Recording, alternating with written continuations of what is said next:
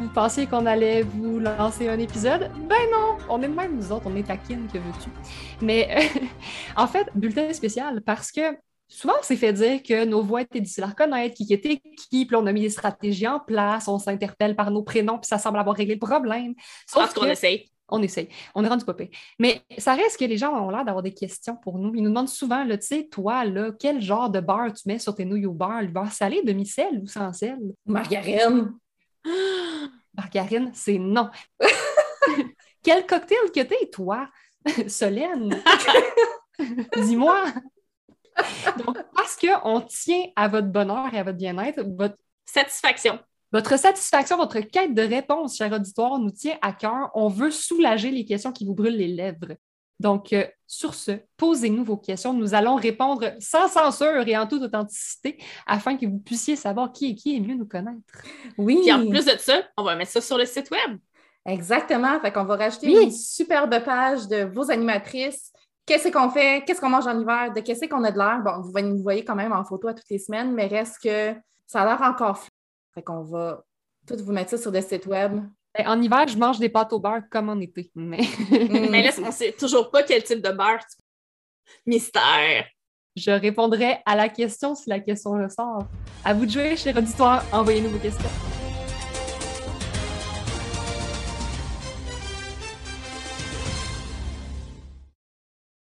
Correct, c'est pas parce que t'es gestionnaire que tout d'un coup, hey, je n'ai plus besoin de budgeter. C'est comme quand on disait tantôt, c'est pas parce que t'as 18 ans que tout d'un coup, t'es plus TDAH, c'est. Les Neurodivertissantes, le podcast qui célèbre l'unicité neurodivergente et qui explose les préjugés pour un monde plus inclusif. Épisode 21. Et si TDAH voulait dire trop d'idées à l'heure? Partie 2. Avec vos animatrices Solène Métayer, Fran Deloum et Mélissa Saint-Louis. Accrochez-vous, il y a de l'idée à la minute ici. Allô, allô tout le monde, comment allez-vous? Alors, c'est Mélissa qui vous parle en ce moment avec euh, mes consoeurs neurodivertissantes Solène et Fran. Salut Média. Allô? Allô?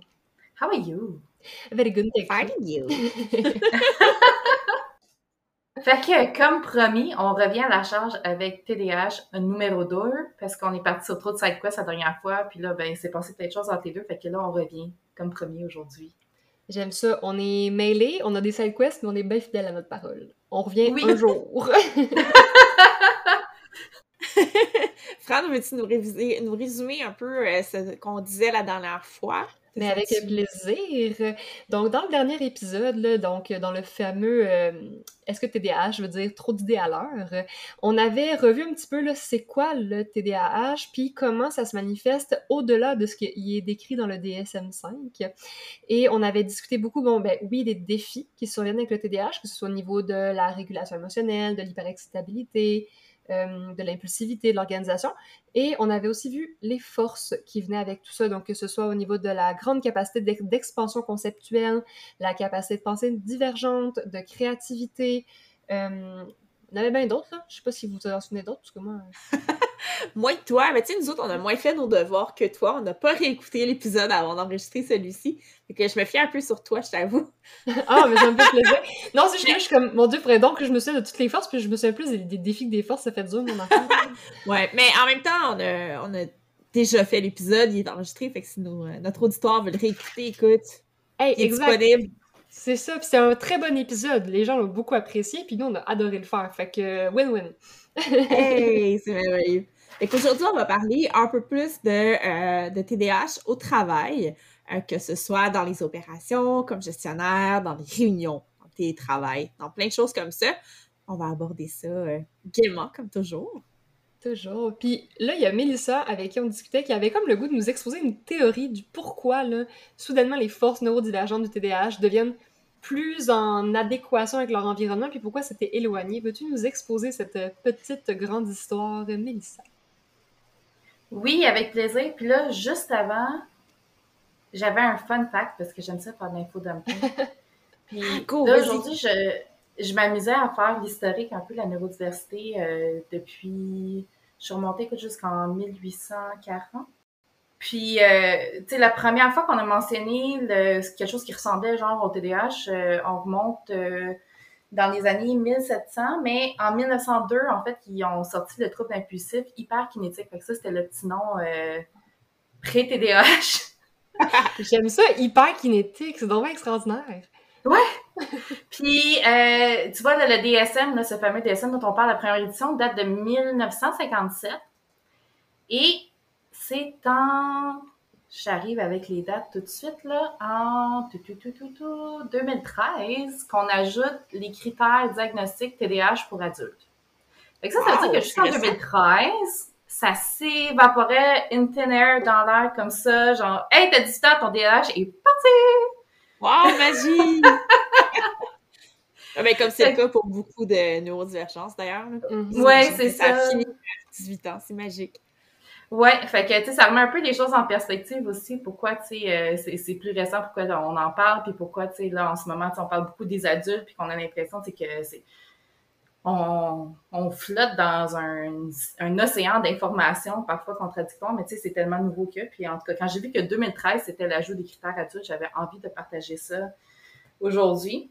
Puis oui, la petite histoire en fait de la neurodiversité, en fait, c'est qu'il y a des chercheurs, puis je vais vous mettre les liens là, évidemment en commentaire dans l'épisode, mais il y a des chercheurs qui se questionnent à savoir, bon ben, est-ce que le TDAH, en fait, c'est vraiment un trouble? Puis là, ben non, on s'entend qu'on n'aime pas trop ça de dire que c'est un trouble non plus, puis d'essayer de, de voir l'aspect moins médical de la chose. Mais avec la quantité, en fait, de gens TDAH qu'il y aurait dans la population, c'est que ça pourrait pas être vraiment autre chose que la descendance génétique euh, d'un certain trait caractéristique des humains, là, jadis. Puis là, il y a des théories qui émergent comme quoi que, on serait un peu des chasseurs, cueilleurs euh, de l'homme de, de de, je sais pas si ça remonterait à Néandertal, peu importe. En tout cas, j'ai pas été checker mes noms de, post-dinosaures humains, puis que quand l'humain se serait sédentarisé, puis qu'on aurait commencé à faire de l'agriculture, etc., mais toutes ces forces-là, en fait, serait comme devenu un peu moins utile, puis que rendu dans un champ, être un hunter-gatherer, c'est rendu euh, comme plate, puis c'est que là, ça deviendrait plus des défis que des forces parce que on, l'avait vu, le profil étant plus euh, le spiky profile, faisant que les forces puis les faiblesses sont pas nécessairement euh, tous égales. Puis ils ont fait des recherches en fait dans des tribus en Afrique qui étaient nomades, puis ont été trouvé un gène qui était probablement celui du TDAH. En tout cas, bref, c'est fascinant comme histoire. Je ne veux pas rentrer tout dans les détails, on va vous mettre des liens, puis peut-être qu'on y reviendra dans un autre épisode, mais tout ça pour dire que la théorie étant que ces forces-là peuvent redevenir utiles selon le contexte. C'est pas. Puis ça revient à se dire que la situation de handicap, c'est une situation de handicap par rapport à un moment donné ou par rapport à un environnement, une situation. Mm-hmm. Fait que là, de dire, bon, ben, OK, on est dans l'économie de savoir, puis on en avait parlé des forces qui allaient être euh, demandées, là, qui avaient été prévues par le World Economic Forum d'ici 2025, puis que, tu sais, ces forces-là, demandées des employés, faisaient partie généralement des forces de la neurodivergence. Ben, tu sais, là, c'est comme peut-être un retour du balancier pour la neuro... en faveur de la neurodiversité, puis moins en faveur de la normativité de, de l'ensemble des personnes. Fait que là, c'est de voir comment mon super pouvoir de femme de Cro-Magnon à chasser les shiny papillons peut s'appliquer maintenant au travail. Ça! Oui, mais tu vois, il y a un chercheur en autisme, cette fois, Laurent Motron, qui dit que l'autisme, c'est la prochaine forme d'intelligence, finalement, que on est la nouvelle forme d'intelligence, et donc c'est celle qui est adaptée au euh, monde du futur, donc ça rejoint un peu ce que tu disais, finalement. Que ça, mm-hmm. pouvait être, euh, ça pouvait être la forme d'intelligence qui s'adapte maintenant et qui est, qui est devenue une force, finalement. Sans dire que c'est l'intelligence du futur, je pense que c'est un peu prétentieux de dire ça.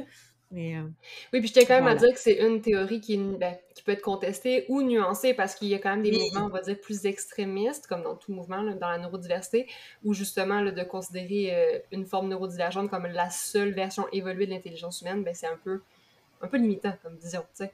Oui, puis c'est un peu exactement ce qu'on veut pas, finalement. Exact.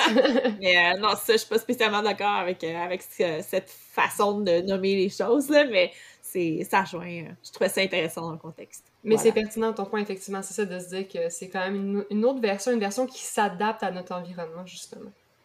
Oui. Ouais, puis, puis dans ce que j'avais vu aussi, il en parlait. Euh, là, j'ai pas, je m'en rappelle plus, j'ai pas creusé non plus par rapport à l'autisme parce que ça sera pour une prochaine fois, mais il disait aussi que certains traits autistes auraient été très euh, utiles jadis aussi pour, euh, tu sais, pour vraiment quand c'était temps de les personnes qui ont inventé des flèches ou qui étaient comme vraiment comme concentrées à faire des, la technologie de jadis. Là.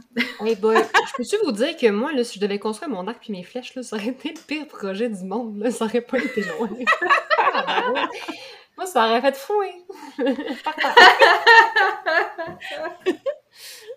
ouais. Aïe, ok, donc, Revenons à nos moutons. Mais les moutons, là, c'est quelle force neurodivergente qui les rassemblait bien? On le sait-tu? je sais pas, mais moi j'aime les moutons. je peux-tu vous dire que j'ai fait l'expérience, moi tu sais, je, vous l'ai déjà dit, je montais à cheval pendant des années, puis j'ai été une fois faire du rassemblement de troupeaux. C'est vraiment le fun, by the way, même quand tu montes pas à cheval, c'est très très cool. Puis il y avait vraiment une vache qui avait décidé qu'elle elle collaborait absolument pas au projet. Puis elle était connue pour ça. Genre, les, les, les guides, ils disaient Ah, laisse-le, elle, c'est Marguerite, elle va rattraper tantôt. la vache tête de cochon. C'était une vache en opposition, tu sais. C'était comme la seule. C'était drôle, mais ouais, c'était une belle expérience. Euh, j'adore, j'adore. Euh, donc, on disait donc la petite théorie qui était qu'aujourd'hui, les fameuses forces neurodivergentes, oui, ça comporte euh, son lot de défis. Le profil neurodivergent, oui, ça peut nous créer des situations de handicap selon l'environnement dans lequel on évolue, mais nos forces peuvent aussi nous amener à évoluer différemment dans le monde du travail, puis à hautement contribuer à l'intelligence collective, à la cohésion d'équipe, etc. Euh, tout à fait. Avant de parler un peu de tout ça, je pense, Mélissa, que tu avais quand même une petite théorie des neurosciences qu'on avait le goût d'utiliser pour tabler ensuite. Oui. Ben, en fait, en neurosciences, euh, c'est quelque chose qui, que je trouve super intéressant. Puis c'est quelque chose qui est utilisé aussi quand même euh, en coaching. Il y a certains coachs qui sont spécialisés là-dedans. Puis, euh, en fait, il y a les... C'est surtout au, niveau de la gestion de changement puis de l'apprentissage où ce que on se dit, bon, ben le cerveau, en fait, quand il fait face à une menace, le cortex préfrontal, il comme décloche face à une menace puis il va arrêter d'apprendre ou il va arrêter de fonctionner de façon optimale dans un changement, puis il va comme bloquer. Fait que c'est un, tu vite de même, la caricature, ça ressemble à ça. Puis une des formes de menaces qu'on peut vivre en changement organisationnel, c'est le surplus d'informations. Fait que le fait d'être bombardé d'informations, des changements de processus, des ici, ça, euh, des changements de tâches, etc. La surcharge d'informations en soi est perçue comme une menace par le cerveau et fait déclocher le cortex préfrontal et fait empêcher, dans le fond, l'information d'être bien assimilée puis de pouvoir être traitée de façon adéquate. Fait que là, la neuroscience est basée sur euh, la majorité qui est neurotypique, évidemment. Puis là, ben moi, mes, mon cerveau me pose tout le temps 40 000 questions. Puis là, ben, de me demander, hypothétiquement, comme ça, ben, tu sais, je sais pas, moi, quelqu'un de doué ou quelqu'un de neurodivergent qui, euh, ou quelqu'un de TDAH qui jongle une quantité faramineuse d'informations à toutes les 43 secondes et quart. Et comme tout le temps en surcharge d'informations, est-ce que c'est ça crée un peu euh, un sentiment de menace ou c'est ça qui nous rend le plus résilient? Tu sais, en tout cas, bref, c'est une hypothèse que j'ance comme ça parce que je me questionne. Puis là, de me dire, bon, ben, c'est trop d'informations, est-ce que justement ce, ce contexte-là d'être face à trop d'informations, c'est ça qui fait que des fois, au niveau des fonctions cognitives, on a plus de difficultés. Euh, d'où justement le, fameux euh, réponse à une menace qui est le, généralement le fight, flight or freeze, le se sauver, geler ou se battre. Oui. Mais là, c'est ça, j'ai le goût de te demander. Moi, apparemment, je pense que surcharge d'informations, c'est mon état perpétuel, effectivement. c'est aussi de me demander, tu sais, à quel point. Moi, j'ai l'impression que j'ai tout le temps besoin de plus d'informations. Je passe mon temps à me collecter à l'infini. Comme plus mm-hmm. j'en ai, mieux c'est, plus je peux analyser, plus je peux m'imaginer de scénarios. Donc, ça, d'après toi, ça, ça, rentre dans quelle catégorie? ben, ouais, hein? tu prends les choses à bras le corps, puis tu affrontes la situation, puis à la limite, t'en veux plus encore. C'est ça, je comprends le feu par le feu. Tu veux me surcharger? Watch out! J'arrive. c'est ça. ah non, c'est ça. Je, ben, tu sais, je sais pas, comme je te dis, soit que, tu sais, l'habitude fait que ça rend les personnes plus résilientes ou que, tu sais, face à une... C'est parce que, tu sais, quand on regarde, mettons, au niveau des fonctions exécutives, quand on a de la difficulté à, à démarrer une tâche, comme personne TDAH, souvent, ce qui va arriver, c'est qu'il y a trop d'informations à gérer puis à mettre dans un ordre séquentiel logique à travers le temps pour réaliser la dite tâche. Mm-hmm. Mais ça, c'est comme beaucoup d'informations qui, en premier lieu, comme fait qu'on freeze parce que là, on est comme, on sait pas quoi faire puis on procrastine. Fait versus le, la capacité à avoir toute cette information-là et être plus résilient face à un changement. généralement aussi, on est plus résilient au changement. Ça peut, ça peut jouer de côté. En tout cas, j'ai demandé à des experts, ils ne savaient pas trop comment me répondre. Fait que je lance la question dans l'univers en me disant qu'on peut tout y cogiter. Euh, mais je suis en train de me demander, c'est ça, en fait, on pourrait rebaptiser le fight, flight or freeze en surinvestissement, procrastination ou évitement. Oui, oui, ça. Ouais, tellement. en plus, c'est en français. Écoute, j'aime tellement ta suggestion. J'achète! Depuis tantôt que j'ai le poil qui me hérisse à cause qu'on parle en anglais. Oh, on s'excuse, c'est la on te fait travailler fort ce soir. ce soir, ce matin, là, puisqu'on enregistre de soir. Là. Euh... Quand vous l'écoutez, finalement, c'est pas grave. Exactement. De nuit, si ça vous chante, on vous jugera pas. Moi, mon pic de productivité, il est beaucoup trop tôt le matin ou beaucoup trop tard le soir. Fait que faites ce que vous voulez. Fait que là, justement, cette rebaptisation que j'adore vraiment, t'es un génie, Fran. euh, ben là, on en avait parlé justement dans le dernier épisode avec la procrastination, le fait que souvent, on va attendre la dernière minute pour réaliser la dite tâche euh, quand l'adrénaline puis le cortisol embarquent pour se donner le jump starter, le, le, petit euh, coup de pied. L'éclair de... Oui. L'étincelle. Mais je on a dit qu'on allait parler en thématique. Fait qu'au côté un peu opérationnel, là, moi, je veux faire l'apologie. C'est ça, l'apologie? Non, je sais plus. Bref, je veux défendre la procrastination, OK? Est-ce que... Apologie. Oh, Mais avant que, avant que tu la défendes, là, je pense que moi, j'aimerais ça revenir avec la définition de la procrastination parce que je pense que c'est important. Puis, j'ai fait exprès, j'allais chercher la définition dans le dictionnaire. Euh... T'es merveilleuse, t'as ça sous les yeux, j'adore.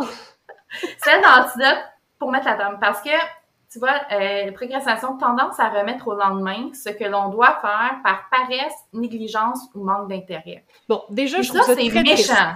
Oui.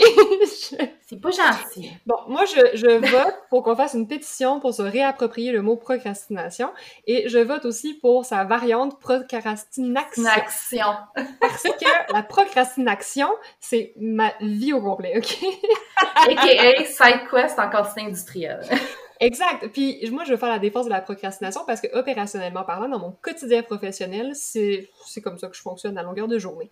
Parce qu'il y a deux choses dans la procrastination. Premièrement, pendant que je fais pas la tâche, je suis en train de la mûrir. C'est pas parce que je suis pas en train de la faire devant tes yeux à toi que je suis pas en train de la travailler dans ma tête. Honnêtement, la plupart du temps, quand je fais pas une tâche, c'est justement parce que je suis en surcharge d'informations, je suis en train de traiter la dite information, puis pour moi, il y a deux standards, c'est parfait ou c'est rien. Fac, je suis en train de voir comment je peux atteindre le résultat optimal que je veux parce que sinon, je le fais pas. Et l'autre option, c'est procrastination. Je suis en train de faire mille et une autres tâches que je ne ferais pas normalement, oui. qui doivent avancer et que me permettent, qui me permettent de remettre à plus tard la tâche pour laquelle je me sens pas nécessairement mûre. ouais, de la procrastination, ça j'en fais par exemple. C'est efficace comme moyen. Mon appartement, il est jamais aussi propre que quand j'ai un examen à étudier. Là. j'avoue. J'étudie pas, ok? Je suis désolée de l'annoncer, c'est un problème. Mais pour vrai, moi, ma vaisselle, je la lave dans ce temps-là. Quand... Puis quand il faut que je lave ma vaisselle, check-moi bien, elle est récurée, ma toilette.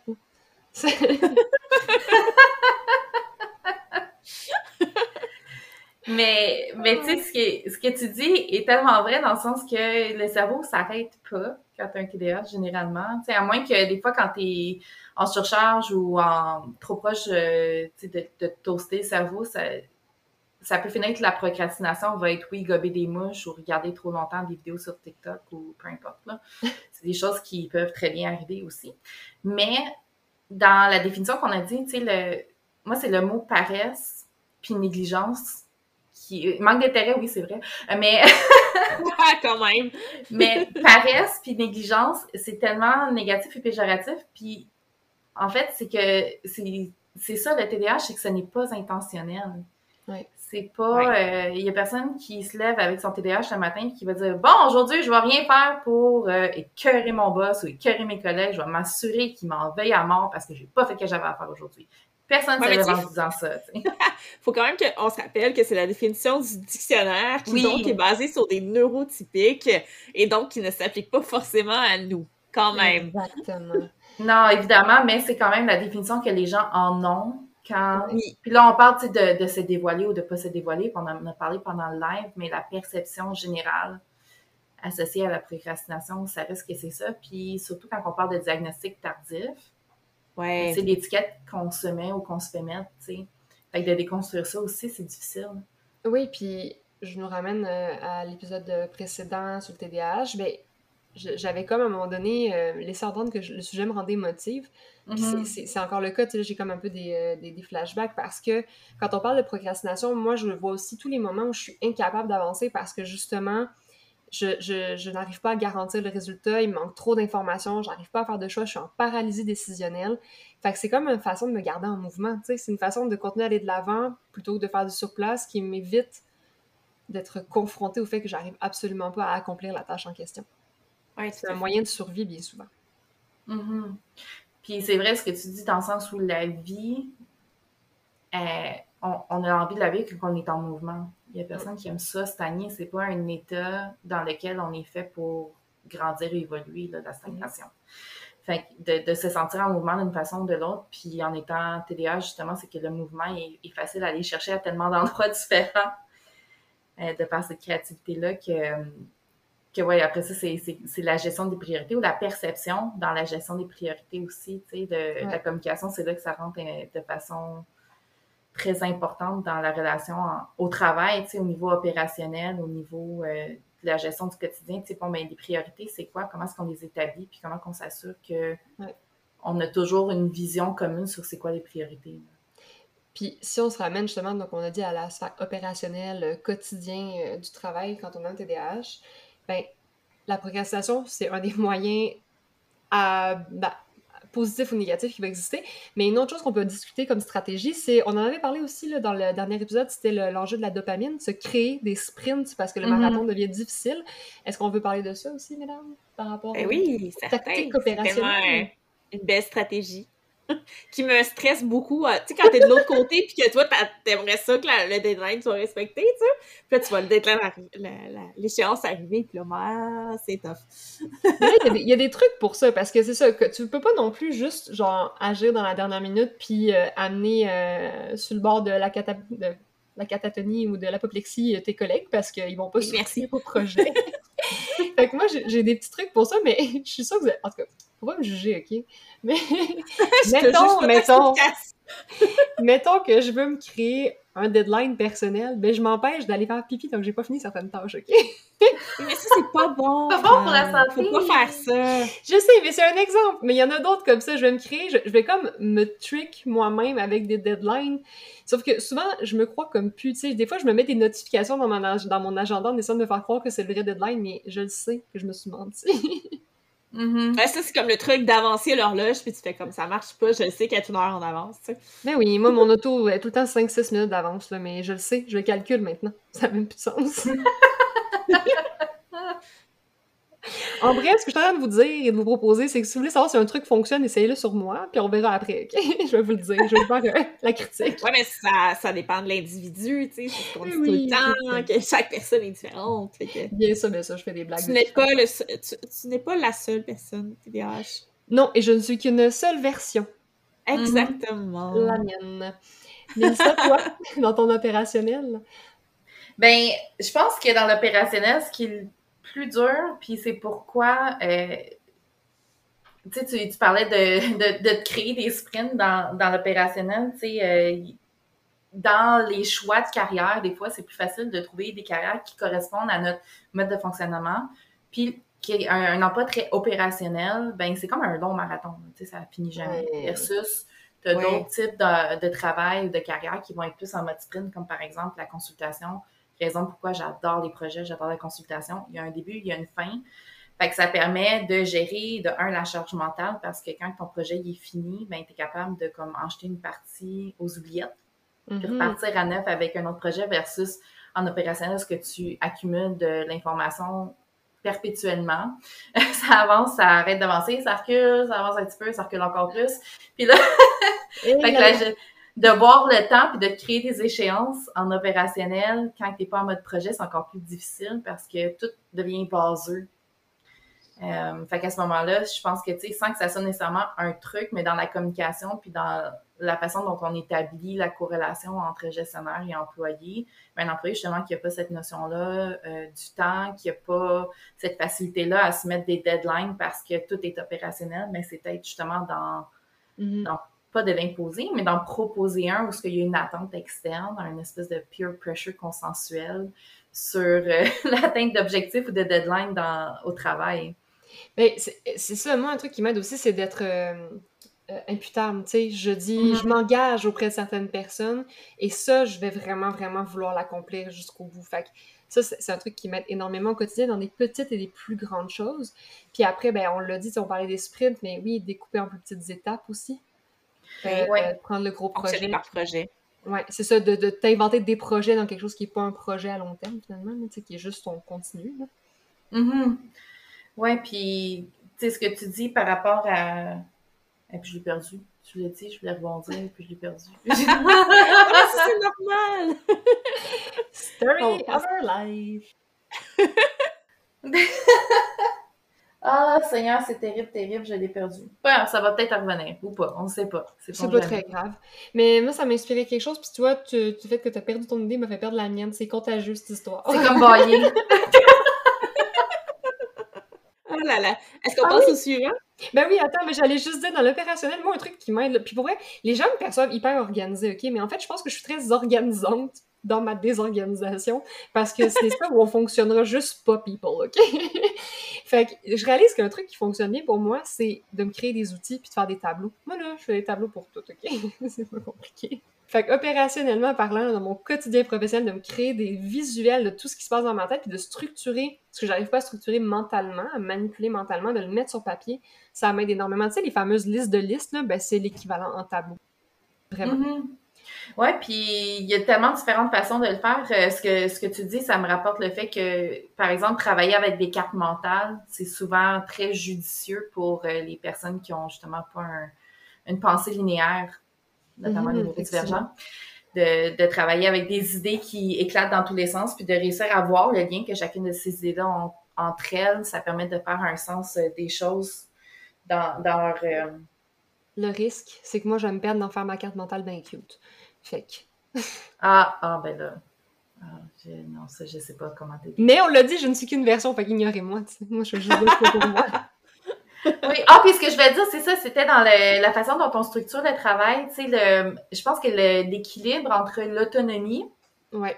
qui est quand même désiré, recherché, et ce euh, peut-être ce, ce, ce besoin-là de d'avoir un, un certain soutien à définir comment est-ce qu'on va décortiquer les différentes tâches pour pas justement se ramasser devant une espèce de paralysie du, euh, du je sais pas par où le poignet, fait que tant qu'à pas le savoir, je vais comme faire autre chose.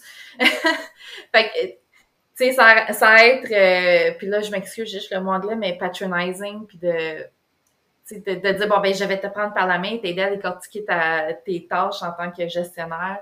Là, ça coupe l'autonomie, c'est, pas agréable de trouver cette espèce d'équilibre entre les deux, de dire, bon, ben, peut-être que c'est dans la communication où ce que la personne peut être en mesure de demander, de dire hey, je sais pas trop par où pogner celui-là, peux-tu m'aider à le décortiquer? Ou tu sais cette communication-là entre les deux parties, là, je pense que ça, c'est une bonne façon d'éviter la paralysie euh, face à une tâche qu'on sait pas par où la prendre. Oui, puis là, écoute, je pense pas plus que ça rapporte ce que tu disais, mais tu as dit quelque chose qui m'a fait penser à ça, là, mais dernièrement, il y a un meme que j'ai vu puis je voulais vous partager d'ailleurs parce que je trouve tellement que ça résume ma vie au complet. Là. Je vais vous le traduire en live. Mais ce que ça dit, c'est genre, ma malédiction personnelle, c'est de savoir que je fonctionne au mieux dans une structure rigide et une routine stricte, mais que je suis pratiquement incapable d'en établir une et en maintenir une de manière indépendante. Mm-hmm. Et n'oubliez pas ce, bonus spécial, détester quand les gens te disent quoi faire. J'étais comme, oh mon dieu, hein? C'est exactement ça. C'est ça, le, fameux neurosplaining, là. ah, ah oui, tellement. Puis tu sais justement cette relation là de s'aider puis de dire bon ben est-ce que tu peux m'aider par exemple à décortiquer cet ensemble de de tâches là, je vois pas trop par où le prendre, c'est pas une façon de demander un truc pour ben tu devrais le mettre dans ton calendrier, mais tu devrais faire une liste. Non, c'est pas ça. Ce n'est pas ça. Le but après ça, c'est d'aller trouver aussi les motivations intrinsèques pour ne pas avoir besoin de trucs, puis être capable d'avoir ces switches internes qui partent de façon plus automatique. Puis souvent, ce qui arrive au travail, c'est qu'il y a bien des choses qu'on fait, puis on ne sait pas pourquoi qu'on les fait, parce que bureaucratiquement parlant, il faut passer à travers toutes ces choses plates à faire. Puis là, ben, je, vais comme poker un peu Go Pirate là-dedans qui, qui font la guerre à la bureaucratie infinie. Mais quand on n'a pas un sens profond de comprendre pourquoi ce qu'on fait ce qu'on fait au travail, c'est difficile d'aller chercher la motivation intrinsèque puis d'être capable de se motiver pour faire les tâches sans tomber en mode fight avec le, l'adrénaline puis le cortisol pour essayer de finir qu'est-ce qu'on a fini parce que sinon on va se ramasser dans le trouble. Ah, puis pour vrai, le sens au travail, c'est tellement je trouve la bataille ultime. Là.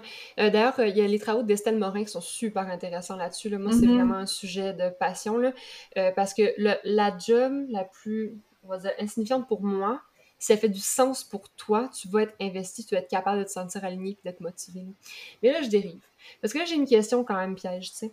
On parle du fait que c'est bien difficile de se structurer, on dépend beaucoup peut-être d'autres personnes des fois pour nous aider à découper en petits morceaux, tout ça, mais là, euh, les gestionnaires TDAH, mettons, marche-tu ça?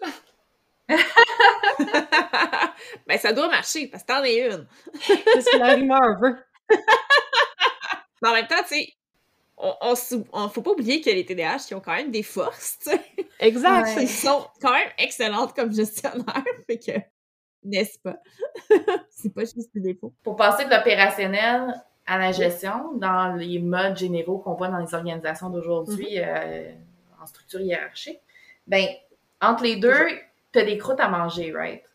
Puis les croûtes à manger sont souvent qui est le plus difficile pour quelqu'un qui a un TDAH à faire au travail, qui est toutes ces espèces de, tâches euh, d'entrée, de gamme dans une organisation où c'est très répétitif, opérationnel, puis que fait, faire le saut entre ça puis un poste plus de gestion au niveau plus de la création de l'innovation, ça crée une espèce de plafond de verre, entre guillemets, qui écrème la quantité de personnes neurodivergentes ou TDAH qui vont se rendre à des postes un peu plus élevés de gestion. Pas, pas toujours, là, je dis pas que c'est une généralité.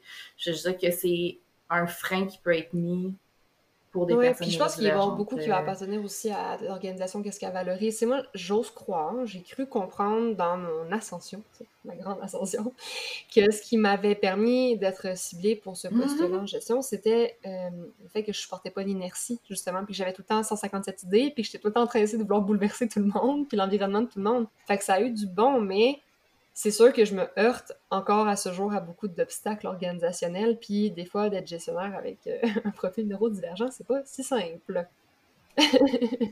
non, c'est ça, c'est pas si simple, mais ça explique aussi pourquoi il y a beaucoup d'entrepreneurs qui sont neurodivergents qui s'en rendent compte parce qu'ils trouvent pas nécessairement leur fit ou leur place ou dans les organisations d'aujourd'hui. Fait que oui, ça peut faire des excellents gestionnaires mm-hmm. aussi parce qu'il y en a beaucoup qui partent des business, donc par défaut, ils sont comme gestionnaires de leur business aussi. Là.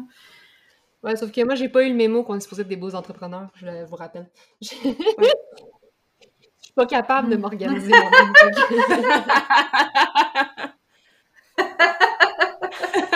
Effectivement, non, je on a déjà été dit que t'étais pas C'est dans mon procès aujourd'hui dans cet épisode-là, c'est bien drôle.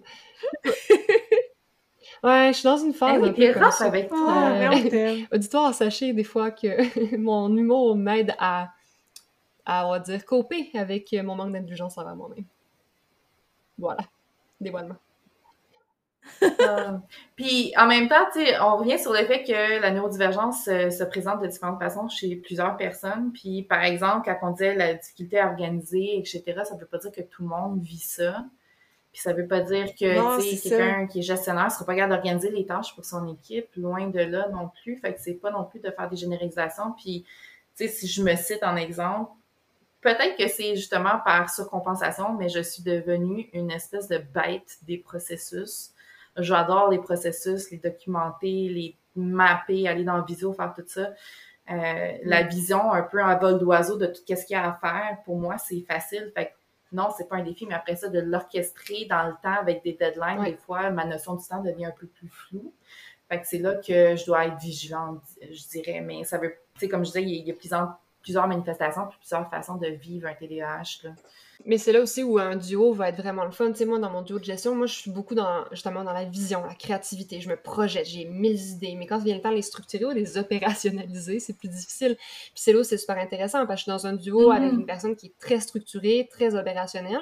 Et je travaille avec une équipe où je j'essaie autant que possible de faire profiter l'équipe de mes forces, mais de valoriser, de profiter des forces d'autres personnes. Je pense à une personne dans mon équipe en particulier. Pour vrai, c'est mon deuxième cerveau. Je lui ai dit, il faudra qu'on me donne une promotion de assistante cognitive. Là, ça n'a même pas de sens. C'est une chance qu'elle est là parce qu'elle prend tout ce que je dis puis elle le transforme en étapes.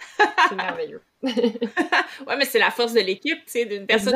Mais que ce soit une personne neurodivergente ou pas, euh, tu sais, c'est toujours un bénéfice d'avoir une équipe autour puis de travailler euh, en synergie avec d'autres. Oui, puis on parle de, là, on va parler d'inclusion et de neuro-inclusion. C'est vraiment cette notion qu'on s'en fout à la limite du profil neurotypique ou neurodivergent. On est en train de dire il y a plusieurs personnes avec différentes forces, différents défis. Puis c'est à partir du moment où ces gens se rejoignent et font un amalgame de leurs forces et défis, puis se complètent, que l'intelligence collective est à son meilleur. Puis tout le monde se sent bien aussi parce que les forces de chacun sont, sont mises de l'avant. Mhm. oui, tout à fait. Oui, puis c'est ce qu'on dit aussi ce soir, c'est que, ben, euh, à cet mhm. épisode-ci, c'est que on est, chacun est différent. Donc, on n'a pas des, c'est pas une personne qui va représenter l'ensemble des personnes qui, euh, partagent le même diagnostic ou la même confirmation. Mhm. Donc, il faut vraiment se centrer sur l'individu qui est en face de soi, on le dit souvent, mais on le répète, c'est important.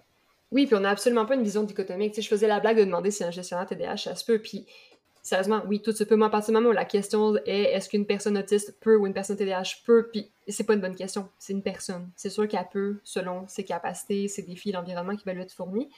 Donc, je, fais cette blague-là, mais je me doute bien que je m'accomplis quand même dans mon travail parce que j'ai des forces qui peuvent être mises de l'avant, justement. Donc, puis je me dis, mon équipe semble être satisfaite jusqu'à un certain point. oui, puis dans cette, euh, cette espèce de, plafond à surpasser au niveau de passer de l'opérationnel à, la gestion, ben, dans les forces du CDH, il y en a plusieurs qui permettent justement de passer, d'outrepasser ces barrières-là, d'y aller avec la, la, la, C'est parce que je cherche mot en français euh, pour euh, plaire à Solène. Oh, t'es fine! J'apprécie! On prend soin de Solène! là, je boque, mais c'est parce que je voulais dire, de la drive, là, mais... De l'entre-gens. non, non, c'est de... Non, de l'énergie. La force, de la direction. Ça sera de... la drive, bon. Fait quand Oui, la drive, du leadership, euh, la capacité tu sais, très passionnée, la création, ça fait des excellents gestionnaires, ça fait des personnes qui font des leaders extraordinaires dans les circonstances où elles ont une équipe qui sont capables de, de, de travailler dans le même sens. Là. Puis j'ai goût de dire aussi, au-delà du profil neurodivergent, il y a toute notre personnalité. Puis là, moi, je me repars à ben l'année passée avec mon Nova. Tu vous avez déjà parlé de l'outil Nova, mais je voyais que mon outil, mon profil adapté, mon verre, ma tendance à la collaboration était dans le plafond. Puis c'est vrai que quand je suis arrivée, je suis arrivée avec un mode, je voulais favoriser la cohésion, le consensus. Je voulais vraiment que les gens se sentent bien et valorisés. J'étais vraiment en mode inclusion autant que possible. Et avec le temps, j'ai appris à refaire ressortir cet aspect un peu plus rouge de moi, de dire, OK, je suis capable d'être dans un, aspect un peu plus directif, puis je suis capable d'organiser les gens sans euh, déroger de ma personnalité. Fait que c'est juste l'exemple, euh, excuse-moi, je m'emmène un peu dans mon histoire, mais c'est de dire qu'il y a mon profil neurocognitif, il y a mes forces comme personne, il y a ma personnalité, il y a mes intérêts, il y a mes ressources du moment, il y a toutes ces couches-là qui viennent se superposer, qui font que d'une journée à l'autre, ben, au travail, une personne neurodivergente va avoir un certain profil, mais avoir des meilleures et des moins bonnes journées, des journées plus productives que d'autres, puis moins que d'autres. Mm-hmm. Puis, je pense que le D dans TDAH, je veux dire, très divertissant, hein, parce que pour vrai, moi, je pense que j'entertain hautement mon équipe avec 157 allers-retours euh, à avoir oublié mon idée. Ils sont rendus, ils sont rendus, ils me le disent. Retourne dans ton bureau, ton idée va revenir. Ils ont raison, la plupart du temps. c'est Ouais, mais c'est pareil. En réunion, tu dois les divertir pas à peu près aussi. Mais la réunion, je veux en parler parce que euh, quelque chose qui est particulier au profil TDAH, c'est que le cerveau TDAH, pour être en écoute, a besoin d'être stimulé, contrairement à d'autres profils qui ont besoin d'être vraiment concentrés sur l'écoute et de rien faire d'autre. Fait que moi, les réunions, c'est un moment euh, que j'adore parce que je suis en une analyse constante du non-verbal, des mots, de la symbolique des mots que les gens vont utiliser. Ça me stimule vraiment beaucoup. La facilitation me stimule énormément. Donc là, les réunions, personnellement, je trouve tellement que c'est un moment où euh, mon cerveau me donne une force, dans le fond. Cette capacité à être en stimulation pour mieux écouter me semble être la clé pour être capable de vraiment voir ah, attends, telle personne, il y a eu tel mouvement dans son non-verbal, je vais aller la chercher. Puis ça fait vraiment des, conversations qui, en tout cas, à moi, m'apparaissent hautement constructives, vraiment intéressantes puis pertinentes. Oui, tout à fait. Puis forcément, le, fait que tu aies besoin de stimulation aussi, on le voit quand, quand on te regarde, c'est aussi pas jouer avec ton élastique, c'est de shaker de la patte, c'est il y a plein d'autres façons de te stimuler également si je ne l'abuse. Mais non, tu t'abuses, point, n'abuse, point. Mais ça nous amène à parler peut-être un peu plus du profil TDAH au-delà de moi, mais euh, ce que je disais aux, euh, aux filles avant qu'on commence l'enregistrement, c'était que l'année passée, mon élastique, j'avais tendance à mettre ma main dans mon dos ou à le contenir. J'allais plus bouger mes orteils dans mes souliers, j'allais plus me mettre sur une chaise qui bascule parce que ça me donnait une raison de bouger qui était externe à moi. Tandis qu'aujourd'hui, je réalise que c'est tellement quelque chose que j'assume plus, puis je me dis, les gens ont même plus l'air de s'en, s'en badrer. Ils font juste plus le remarquer, à moins qu'on ait l'élastique revol sur quelqu'un. Là, ils le remarquent. Ce qui fait quand même très connu. Est-ce que c'est déjà arrivé? Oui, oui, plus d'une fois. C'est déjà revolé dans une assiette à la cafétéria d'HEC. J'étais un peu triste. Et mal à l'aise. mais, mais ça va justement avec tous les stéréotypes associés à, c'est quoi être un gestionnaire, puis comment est-ce qu'un gestionnaire devrait agir. Puis, par exemple, le fait de fidgeter ou différentes manifestations, comportements qu'on peut avoir en étant neurodivergent fait qu'on ne fit pas dans le cadre neuronormatif euh, associé à, différentes tâches au travail, puis d'avoir un environnement qui permet d'avoir ces exutoires-là en, termes du TDAH, de, ressortir de l'énergie d'une quelconque façon, soit en fidgetant, soit, tu sais, que ça soit correct. C'est pas parce que t'es gestionnaire que tout d'un coup, hey, je n'ai plus besoin de fidgeter. Puis c'est comme quand on disait tantôt, c'est pas parce que t'as 18 ans que tout d'un coup, t'es plus TDAH, tu sais, c'est, il y a, y a, pas une passation qui se passe au niveau euh, neurocognitif de, hey, t'as un poste de gestionnaire, ton TDAH est parti. C'est ça, mais il tellement magique. Comme tu dis, il y a des stéréotypes associés, puis c'est comme si euh, il y avait moins de crédibilité à avoir la bougeotte, alors que je pense que tu peux être tout aussi crédible euh, que quelqu'un qui est plus ferme ou stoïque à quelque part. Oui. C'est ça. Puis, tu sais, dans. Si on continue un peu aussi avec euh, la, gestion ou différentes autres sphères du travail, tu sais, dans les défis du TDAH, quand on parle de la notion d'impulsivité, puis de vitesse, puis de mouvement, comme gestionnaire aussi, des fois, c'est quelque chose qu'il faut s'assurer de calibrer avec son équipe mm-hmm. pour pas euh, pour pas justement trop craquer son équipe ou euh, trop en demander ou avoir l'impression que tu sais on personne qui veut un gestionnaire poule pas de tête là. non. Ça peut rester un défi, puis c'est là justement où l'inclusion va devenir la force parce que mm-hmm. euh, comme gestionnaire ou comme collègue, à partir du moment où tu es neurodivergent, ou même pas, fait, à partir du moment où tu es humain, OK? Euh, faut que tu sois juste conscient que tu as des défis, puis que ce que tu vas faire va peut-être pas être compris par les autres, peut-être pas être valorisé par d'autres personnes, puis c'est de prendre le temps de faire une mise à niveau, de faire une traduction à la limite mm-hmm. entre tes besoins puis ceux de l'autre personne en face de toi. Exactement, puis c'est pas parce qu'il y a un lien hiérarchique tel qu'on les conçoit dans les organisations que t'es pas d'humain à humain. Mm-hmm. Mm-hmm. Exact. Tout à fait. Fait que on a un épisode qui est. Moi, il me fait rire cet épisode. Il est un petit peu euh, organique, plus organique que d'autres. Vas-y, Solène. Moi, j'allais ajouter que même équipe participe. Je sais elle a ronronné tantôt, je sais pas si on l'a entendu, ah, mais euh, elle a contribué à cet épisode. Voilà. Merci, Eclipse. mais j'allais juste finir, là, on a couvert un petit peu, bon, euh, TDAH au travail, le, surinvestissement, procrastination ou évitement, l'opérationnel, gestion, réunion. Mais il y a aussi un autre défi, là, le télétravail je dis défi, mais c'est aussi, on, en a parlé souvent, c'est aussi un moyen flexible pour plusieurs personnes neurodivergentes et neurotypiques de travailler. Qu'est-ce que vous en pensez, vous deux? Mélissa, à toi. Bien, je dirais c'est étrange parce que, tu sais, avant, avant d'avoir euh, mon évaluation, mon diagnostic, tout ça, moi, ça fait quoi, 9 ans que je travaille de la maison maintenant? Fait que, tu sais, bien avant la pandémie, là, mm-hmm. puis à un moment donné, je me rendais compte à quel point j'étais comme, j'ai pas à faire une heure et demie de route pour aller travailler, une heure et demie pour revenir. Puis j'ai l'impression que je manque de temps tout le temps. C'est fou. Puis, hmm. puis tu sais, je, me disais, OK, je, je, peux même pas m'imaginer d'avoir à repasser le pont deux fois par jour. Maintenant, c'est beaucoup moins pire.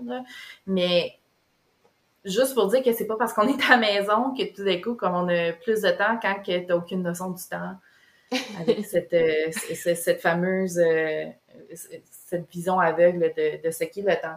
Fait dans, ce qui arrivait comme constat, c'était que même si tu es à la maison, c'est facile de devenir dans cette espèce de, de, de vase-là où ce que tout s'interrelie.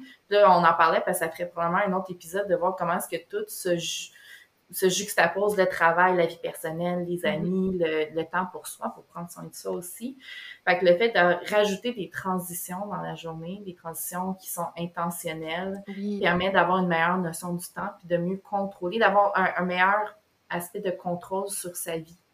Parce que souvent, le, manque de contrôle va avoir cet autre effet pervers. Là, chez surtout les TDAH, qui est le j'ai juste en anglais encore, le, revenge sleep procrastination. En français, ce serait la procrastination de revanche du sommeil. Wow, qui vient d'un qui vient d'un mot japonais en fait mais le fait que quand tu as l'impression que ta journée a fil puis que tu n'as aucun contrôle sur tout ce qui se passe puis c'est encore pire quand tu as des enfants après ça que tu essaies d'écrémer chaque seconde jusqu'à temps que tu sois plus capable de tenir debout avant d'aller te coucher puis que ça, ça crée cette espèce de, de service là de je suis trop fatiguée fait que mais en ayant des, des transitions beaucoup plus claires dans la journée, ça permet d'avoir une meilleure emprise sur son horaire puis sur son, son utilisation de son temps. C'est très valide dans le télétravail où ton espace de vie et ton espace de bureau sont le même endroit. Mm-hmm. Mais je pense qu'il faut s'en créer aussi au bureau, tu sais, vraiment quand tu travailles en organisation, que ce soit des petites routines par rapport à aller manger, te ressourcer, euh, de créer justement des temps, c'est absolument essentiel. Solène?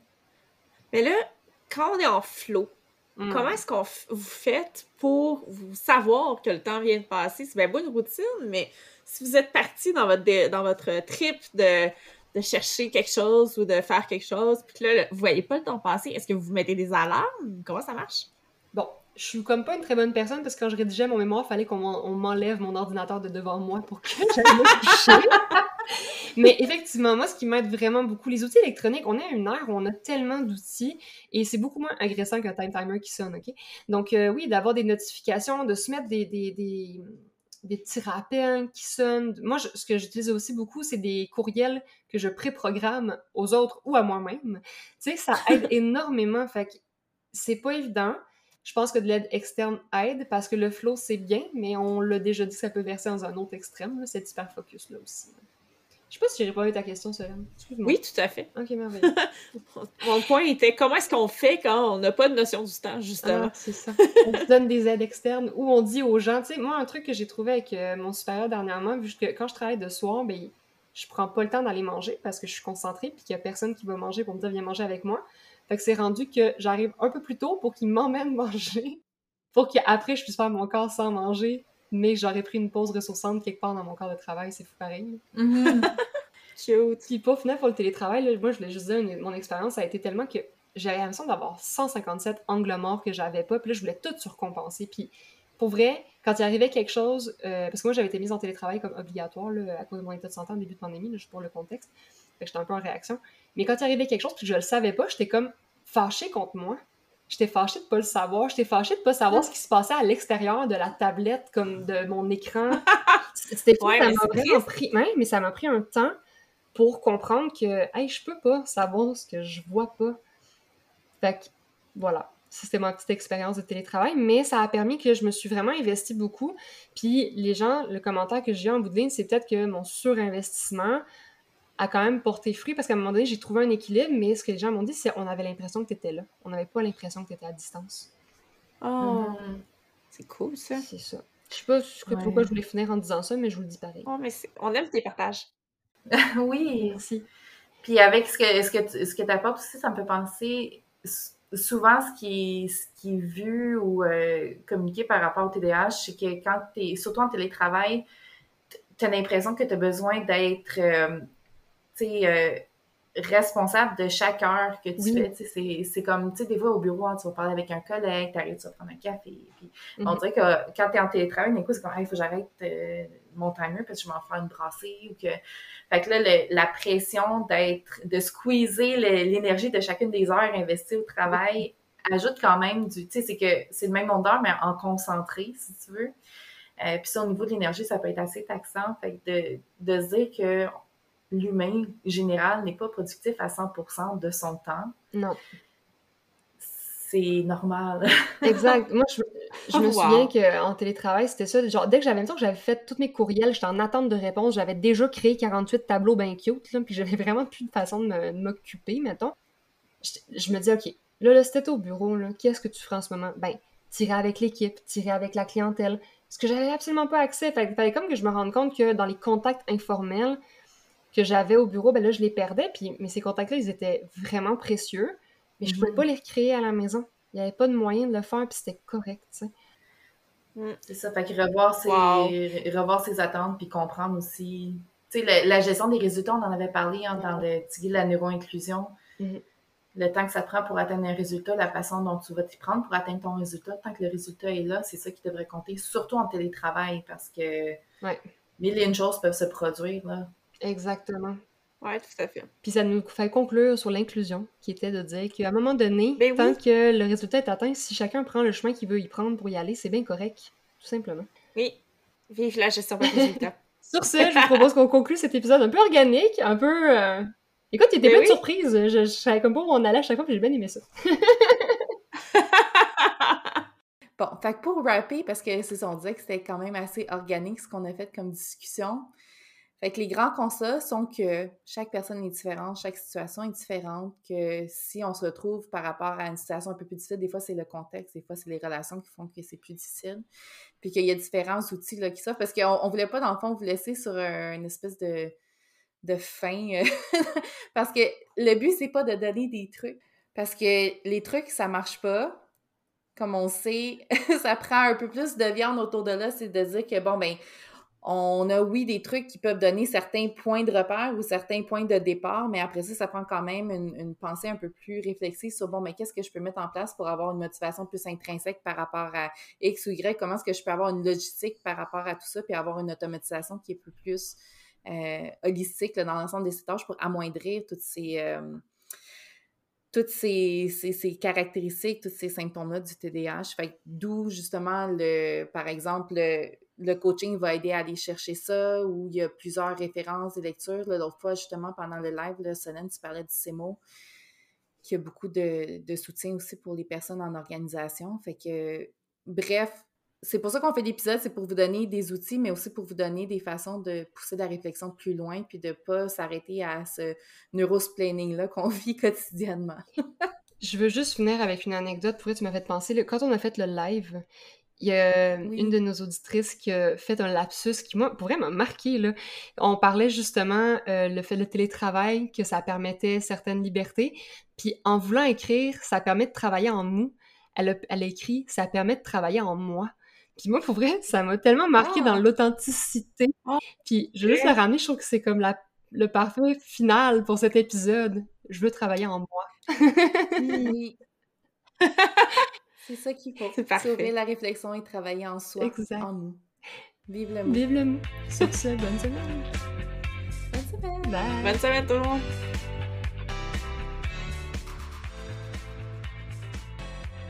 Vous avez apprécié l'épisode? Vos animatrices ont eu du fun à vous le préparer et l'enregistrer.